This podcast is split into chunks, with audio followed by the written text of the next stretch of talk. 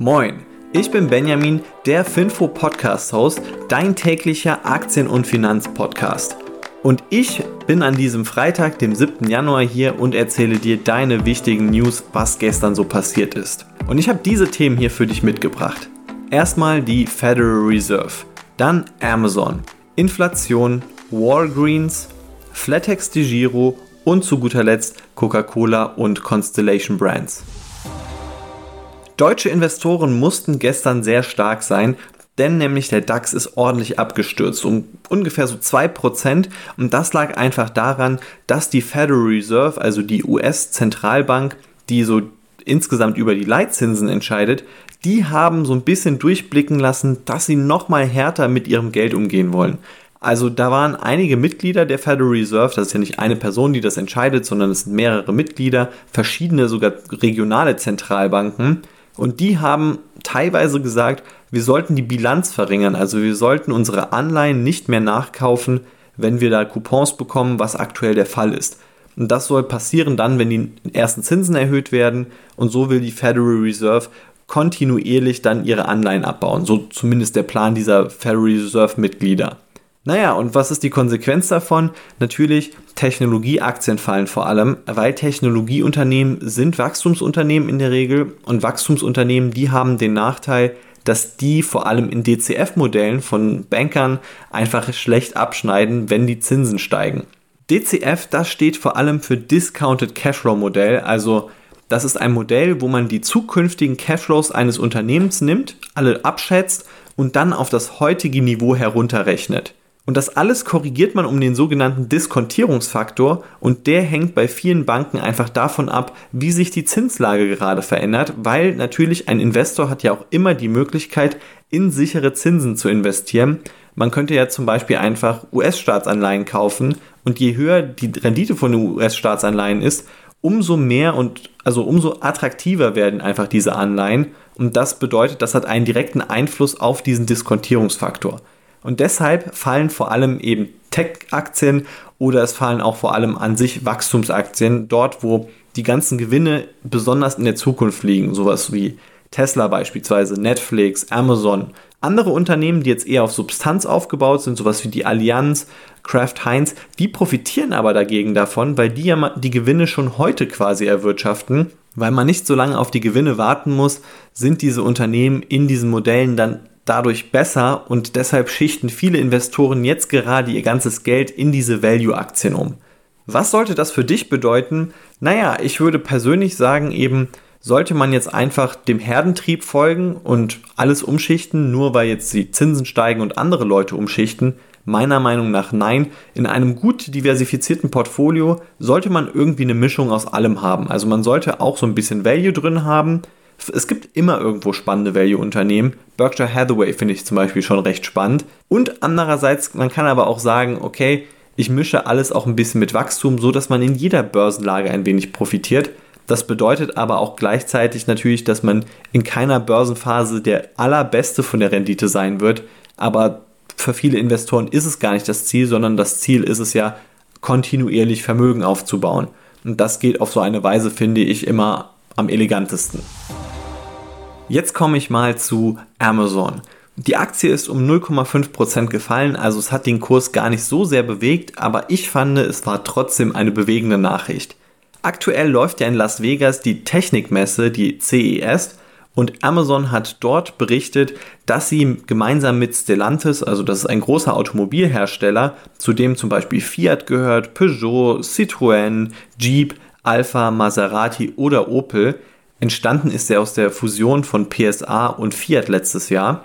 Und Stellantis, die wollen jetzt von Amazon ihr Infotainment übernehmen. Also die wollen quasi alles, was so an digitalem passiert, mit Alexa powern und insgesamt wollen die auch im eigenen Konzern AWS benutzen, also richtig integriert und tief mit Amazon zusammenarbeiten.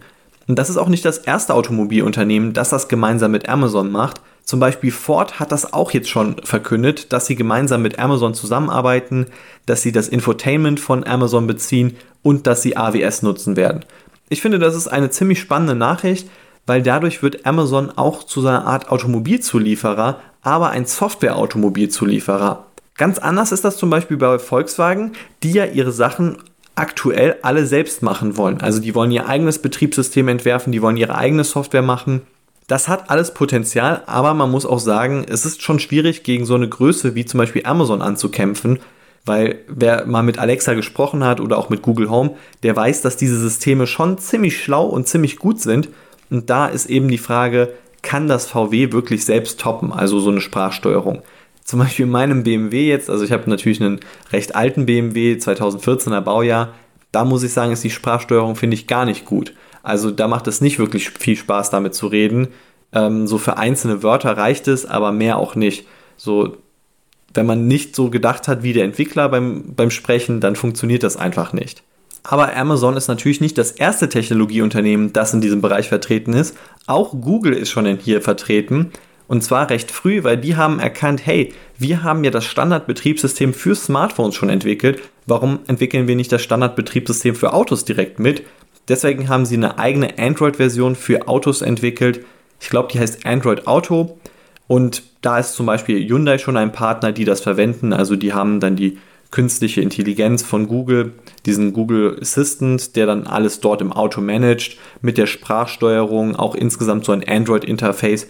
Und man muss sagen, Android ist ja schon ein ganz gutes Betriebssystem für Handys, also warum nicht für Autos? Das Rennen zwischen den beiden Unternehmen bleibt also ziemlich spannend weil beide versuchen hier so eine Vormachtstellung zu gewinnen. Insgesamt muss man aber auch sagen, also gerade was Smartphone-Betriebssysteme angeht, hat Google deutlich mehr Erfahrung. Das Betriebssystem vom Amazon ist ziemlich gefloppt, also dieses Fire OS und da gab es ja auch mal so ein Fire Smartphone, so einen eigenen äh, App Store und alles. Hat nicht funktioniert.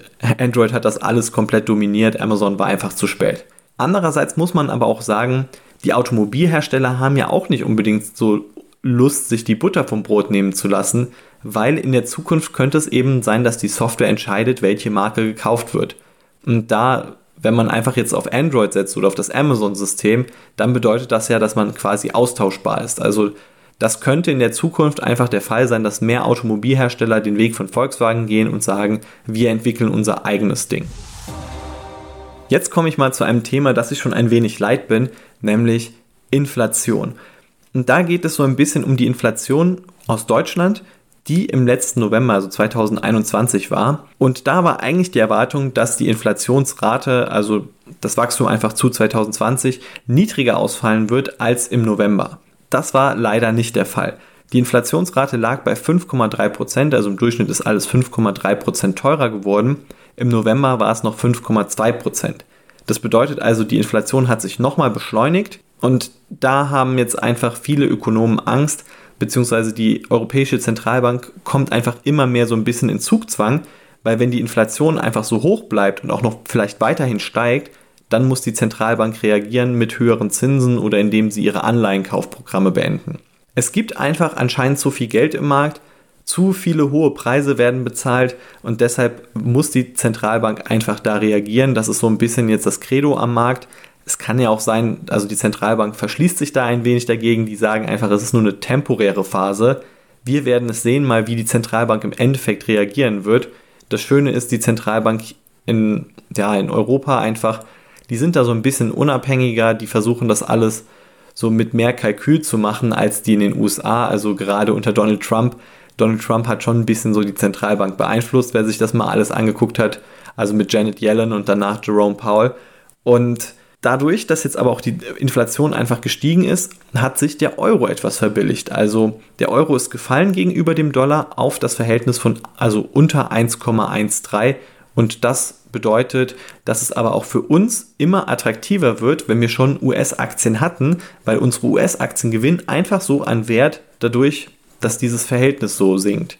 Also es hat für uns jetzt gerade mal eigentlich sogar einen Vorteil gehabt, dass jetzt die Inflation gestiegen ist, weil dadurch eben dieses Verhältnis zwischen Euro und Dollar gesunken ist. Und es gibt viele Unternehmen, die Probleme einfach mit der hohen Inflation haben, zum Beispiel Walgreens. Die sind um 1% gefallen und die haben jetzt vor kurzem Zahlen berichtet.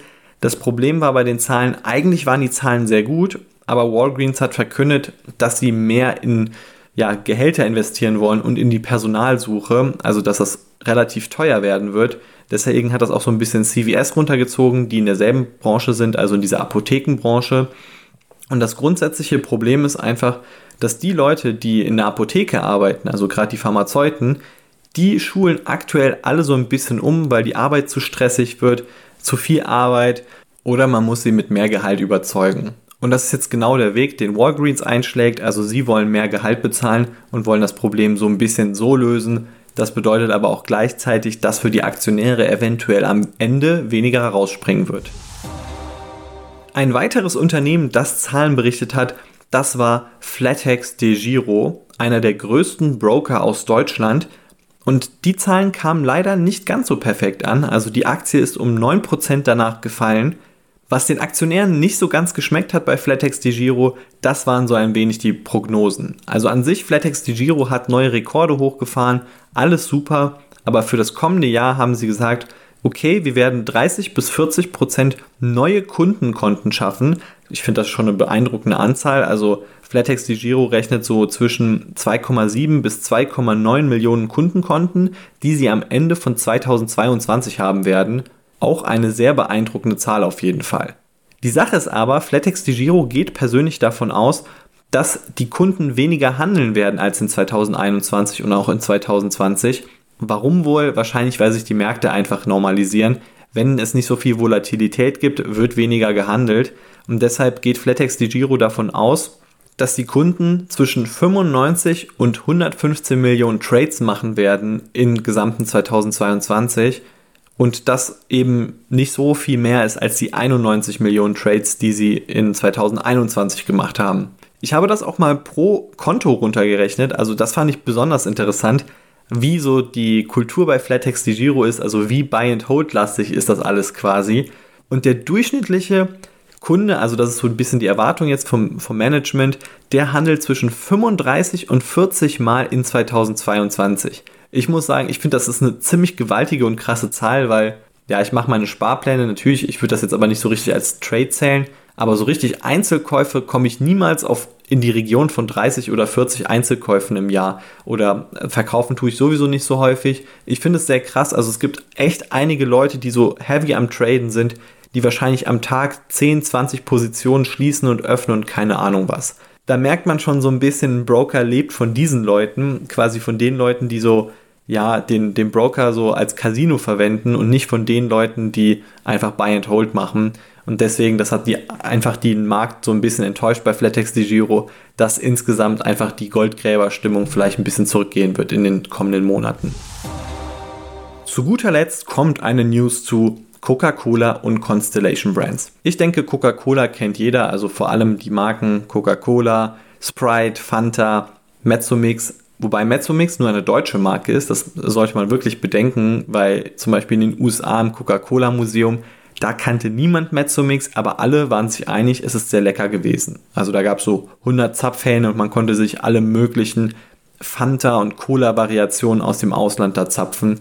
Und da war auch eben Mezzomix so für Deutschland repräsentativ. Constellation Brands ist dagegen ein Alkoholunternehmen, das so für Biere und verschiedene andere alkoholische Getränke bekannt ist, aber eher auf den US-Markt fokussiert.